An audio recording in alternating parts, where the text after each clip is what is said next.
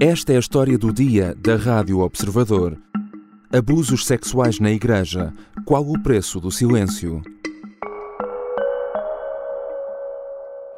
O escândalo de abusos sexuais volta a cair com estrondo dentro da Igreja Católica e os responsáveis mantêm-se em silêncio. O caso, agora conhecido, envolve uma criança que na altura teria 11 anos. O menino terá sido abusado por um padre que, nos anos 90, dirigia duas paróquias em Lisboa. A notícia revelada pelo Jornal do Observador. Três décadas, dois patriarcas, zero denúncias às autoridades. Os alegados abusos a uma criança por parte de um padre nos anos 90 foram a notícia que marcou esta semana, avançada em primeira mão pelo Observador. O caso foi denunciado ao Cardeal Patriarca de Lisboa à altura Dom José Policarpo, sem que tivessem sido tomadas medidas. E foi agora notícia porque se soube que o atual patriarca, Dom Manuel Clemente, ouviu as denúncias da boca da própria vítima e não comunicou às autoridades. 20 anos mais tarde, em 2019, Dom Manuel Clemente, atual cardeal patriarca, também teve conhecimento da queixa de abusos sexuais a menores relativa ao padre. Segundo o jornal Observador, chegou a encontrar-se com a vítima, mas não apresentou queixa às autoridades.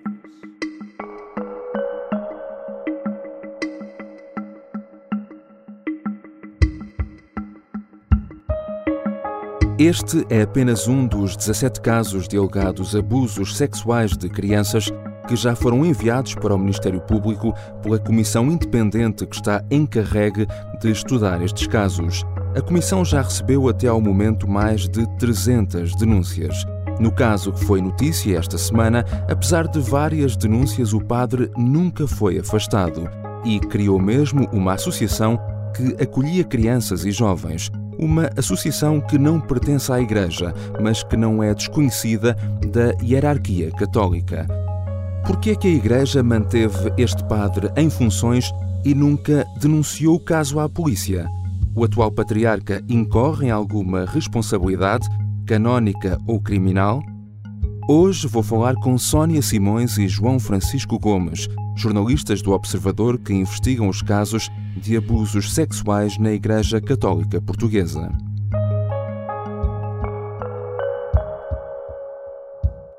Bem-vindos, Sónia e João Francisco. Olá. Olá. Sónia, comecemos por este caso que o Observador avançou esta semana em primeira mão. Vamos uh, explicar esta história. Uh, esta é uma denúncia que tem origem já nos anos 90. Sim, uh, tem origem na, na, denúncia de uma mãe que, que já se tinha percebido anos antes uh, de alguns comportamentos suspeitos por parte deste padre e que mais tarde percebeu que, que o seu filho também tinha sido uma das vítimas do, do padre.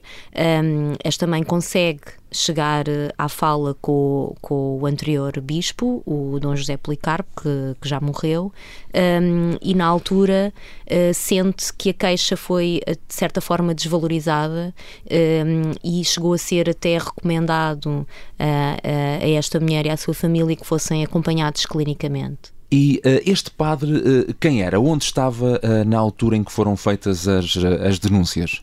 Este padre era um jovem padre ainda, na altura, tinha duas paróquias atribuídas na, na zona norte do distrito de Lisboa, que não, não vamos referir qual, uhum.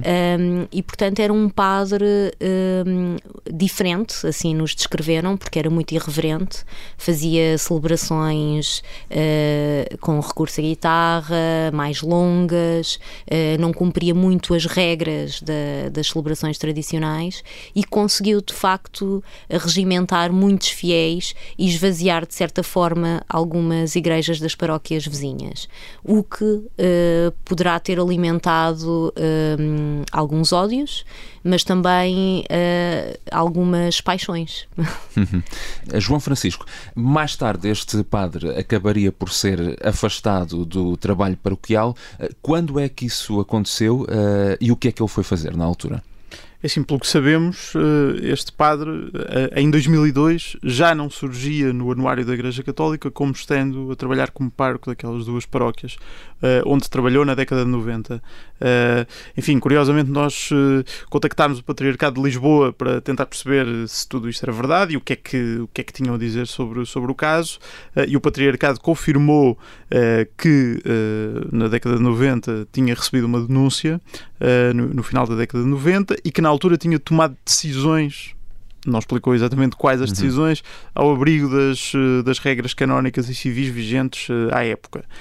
Quando perguntámos o que, é que, o que é que foi feito, o patriarcado recusou responder, mas o que sabemos que foi feito quando olhamos para a história é que este padre foi retirado das duas paróquias onde trabalhava eh, e onde trabalhou durante praticamente toda a década de 90 eh, e foi colocado eh, com funções de capelania. Digamos assim, foi colocado em instituições onde já não tinha o trabalho de um parco tradicional, uhum. mas onde continuava a ter contacto com crianças e jovens e continuava a ter o seu, o seu trabalho pastoral ligado ao clero do Patriarcado de Lisboa. Isto do ponto de vista formal e oficial, porque além destas funções canónicas que lhe foram atribuídas pelo então patriarca Dom José Policarpo, este padre decidiu também por conta própria criar uma associação de direito privado, portanto, uma associação não relacionada com o direito canónico, não relacionada com a Igreja Católica, por isso fora da jurisdição e da esfera de influência da, da Igreja Católica do Patriarca de Lisboa, e nessa associação privada, que instalou uh, nos terrenos uh, de, de, propriedade privada da, da terra de onde era natural, criou aquilo que nós podemos considerar uma espécie de quase paróquia, digamos assim, onde tinha celebrava missas, uhum. tinha eventos, fins de semana, acolhia crianças, jovens, famílias, etc. E ele manteve essa associação até aos dias de hoje, essa associação ainda existe, continua a desenvolver trabalho com, com crianças e jovens, especialmente, uh, e sabemos que esta associação não está sob jurisdição do Patriarcado de Lisboa, embora uhum. esteja no território de uma paróquia do Patriarcado de Lisboa, mas sabemos também, porque nos confirmou isso o Patriarcado de Lisboa, que Dom Manuel Clemente sempre esteve ao corrente da existência daquela associação. Uhum.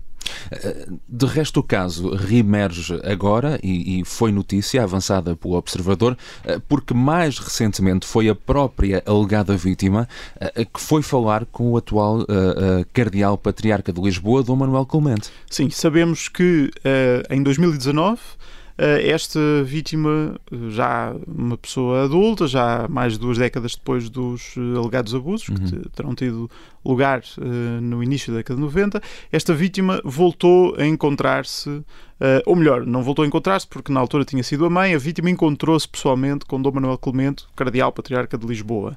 Uh, e este encontro decorreu, e é preciso sublinhar isto, numa altura em que a Igreja Católica já tinha mudado radicalmente o uhum. modo uhum. como está a lidar com esta crise. 2019 foi o ano em que o Papa Francisco eh, convocou uma cimeira para, para tratar deste, desta crise dos abusos eh, com os bispos de todo o mundo em Roma. Uh, no ano anterior, a crise do Chile, a crise dos Estados Unidos, a crise do Cardeal McCarrick, tudo isto tinha criado um contexto Uh, em que a Igreja tinha chegado a um ponto de ruptura em que precisava de, de, de facto tomar atitudes decisivas quanto, quanto a isto, e o Papa Francisco fê-lo. Dom Manuel Clemente foi o representante português nessa cimeira e veio de lá convencidíssimo de que deveria ser até o primeiro bispo português uhum. a avançar com uma comissão de proteção de menores. É neste contexto que uh, esta vítima se reuniu com Dom Manuel Clemente para contar a sua história. Sempre que há uma denúncia, há uma investigação. Essa investigação é feita, se se repara que efetivamente há razões para isso, quer com o direito canónico, quer com o direito civil, o processo continua. Quer vir para Roma, quer é apresentado às autoridades, sempre com certeza envolvendo as famílias e o próprio que acusa. Não é? Não, Importa sublinhar aqui uh, alguns aspectos. Em primeiro lugar, temos de tentar perceber se Dom Manuel Clemente já sabia ou não desta história. Hum. Porquê? Porque Dom Manuel Clemente, embora tenha vindo para Lisboa em 2013 como cardeal patriarca, depois de ser bispo do Porto, ele, entre 1999 e 2007, tinha sido bispo auxiliar de Lisboa. Era um dos bispos auxiliares da época de Dom José Policarpo. Não sabemos, porque isso não foi esclarecido, se na altura Dom Manuel Clemente estava corrente desta situação. Sabemos, pelo que lemos hoje na Rádio Renascença, que eh, logo quando veio para, 2000, uhum. para Lisboa em 2013, Dom Manuel Clemente já vinha com a intenção de se encontrar com a vítima, o que nos indica que provavelmente já conhecia a história. Já tinha conhecimento. É? E se se encontrou com a vítima em 2019, seis anos depois de 2013, então sabemos que pelo menos durante algum tempo Dom Manuel Clemente sabia da existência de suspeitas contra este padre e manteve-o em funções como capelão Uh, e sabendo que ele continuava a ter aquela associação privada. Portanto, todo este contexto é muito importante para perceber qual foi a, atuação de Dom Manuel Clemente nesta história.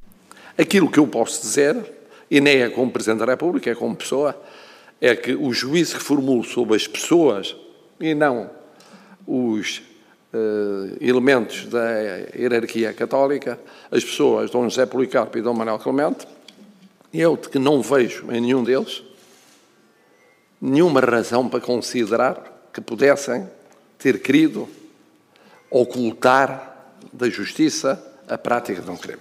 Ouvimos aqui o Presidente da República, embora sublinhando que fala na qualidade de cidadão Marcelo Rebelo de Sousa, a considerar que entende que nenhum dos dois patriarcas tinha razões para ocultar o caso deliberadamente à Justiça. A questão é que foi precisamente isso que a Igreja em Portugal e noutros países fez uh, durante décadas. Uh, João Francisco Gomes, falando do atual patriarca, o que poderia ter feito a Dom Manuel Clemente neste caso? O que dizem, uh, desde logo, as regras da Igreja Católica? Bom, as regras da Igreja Católica hoje são muito claras no que toca àquilo que deve, deverá acontecer em casos uh, deste tipo. As regras eh, atualmente em vigor, designadamente o manual publicado pelo Vaticano no verão de 2020, que resultou justamente daquela uhum. cimeira de 2019, indicam que todas as denúncias, todas sem exceção, devem ser comunicadas às autoridades civis, sempre que isso seja necessário, não só para proteger a vítima que já foi vitimada, digamos assim, como também para proteger eventuais futuras vítimas. Isto significa o quê? Significa que um caso que até já esteja prescrito, como é o, como é o, como é o caso que temos em mãos, se se disser respeito a, por exemplo, um padre que continua no ativo, continua a contactar com crianças e jovens e, portanto, que eventualmente se trate de um padre que possa reincidir no, no, no, crime ou que até possa ter cometido outros crimes que ainda não estejam prescritos, esses padres, esses casos devem ser denunciados às autoridades. Uhum. Uh, ao mesmo tempo, uh, a, a legislação do Vaticano tem, desde maio de 2019, em vigor, modos para responsabilizar os bispos ocultadores. Além de responsabilizar os padres abusadores, digamos assim, que, é, que era aquilo que a Igreja já desde pelo menos 2010 vinha a fazer de modo bastante uh, sólido.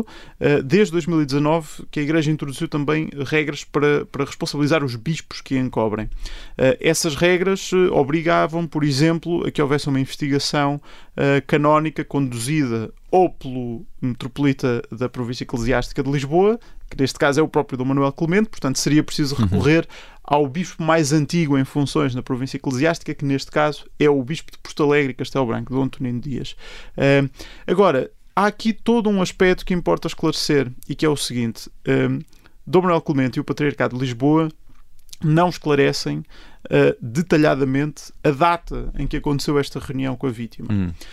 E uh, assumindo benevolentemente que uh, Dom Manuel Clemente só teve conhecimento da, da, suspeita quando se reuniu com a vítima, e sublinho que, estamos, que é uma assunção uh, benevolente, uh, então importa saber se essa reunião aconteceu antes ou depois destas normas já, já estarem em vigor para perceber se Dom Manuel Clemente estaria ou não sujeito a estas disposições legais. Aquilo que parece mais ou menos evidente, olhando para o, para o calendário, é que a maioria das disposições legais hoje em vigor não se aplicariam a Dom Manuel Clemente. Isso é no que diz respeito uh, ao direito canónico, mas uh, Sónia Simões, e criminalmente haverá aqui lugar a alguma responsabilidade? Pois, criminalmente também não, porque estamos perante um crime prescrito, um, hum. um alegado crime de abuso sexual que foi prescrito, portanto, não sendo responsabilizado o padre suspeito, também não pode ser alguém responsabilizado por não ter falado desse crime.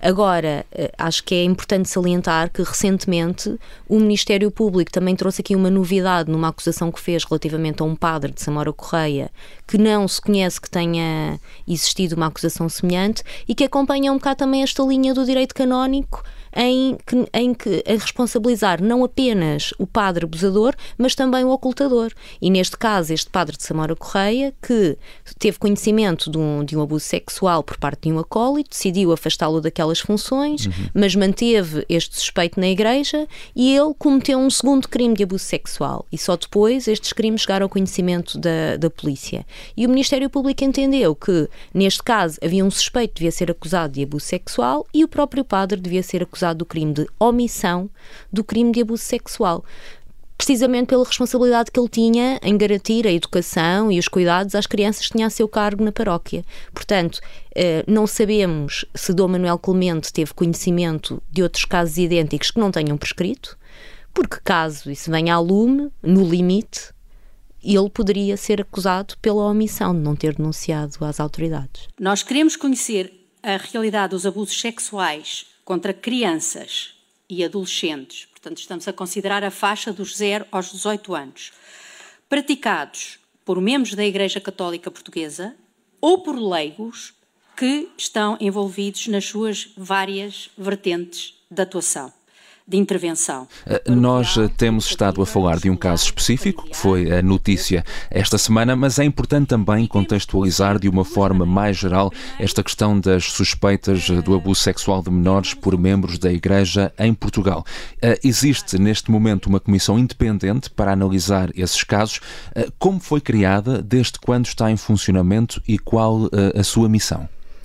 Portanto, esta comissão foi criada precisamente pela Igreja no início do ano, uh, tem uma missão uh, que vai durar uh, 12 meses e no, que, que, passa por receber denúncias de, de, abuso sexual por parte de membros do, do clero e também consultar os arquivos históricos da, da Igreja e perceber o que há para trás. Portanto, há aqui uma importância de comunicar não só uh, o que, uhum. aconteceu presentemente, mas tudo o que aconteceu no, nas últimas décadas e, e, fazer um retrato desta realidade em Portugal.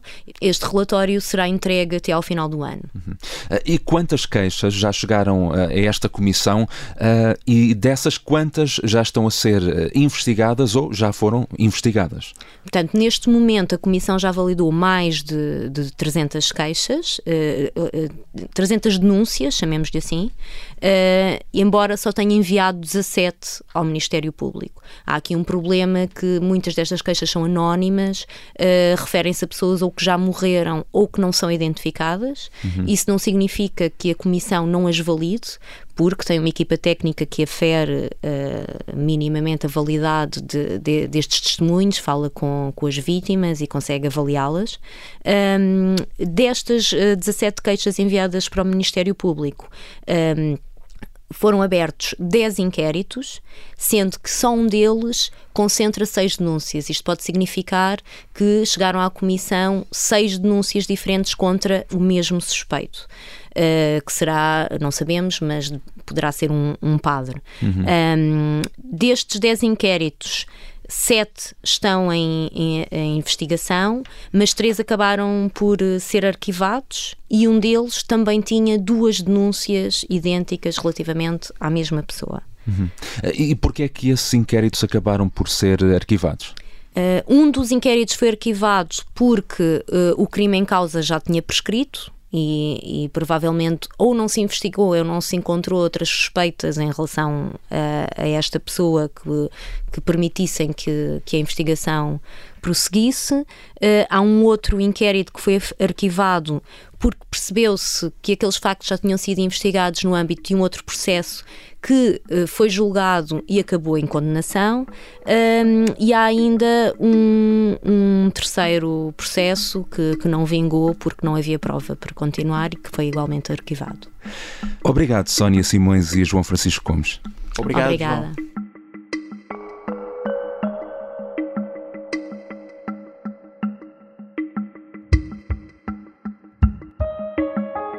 Sónia Simões e João Francisco Gomes assinam a investigação que esta semana foi notícia sobre um padre acusado de abusos sexuais cujas denúncias nunca foram transmitidas às autoridades, apesar de serem do conhecimento do atual e do anterior Cardeal Patriarca de Lisboa. O João Francisco tem também um livro intitulado Roma, Temos um Problema, como a Igreja Católica lidou com dois mil anos de abusos sexuais onde trata este tema em maior profundidade. Esta foi a história do dia. Neste episódio ouvimos sons de noticiários da SIC e da CNN Portugal. A sonoplastia e a música do genérico são do João Ribeiro. Eu sou o João Santos Duarte. Tenham um bom dia.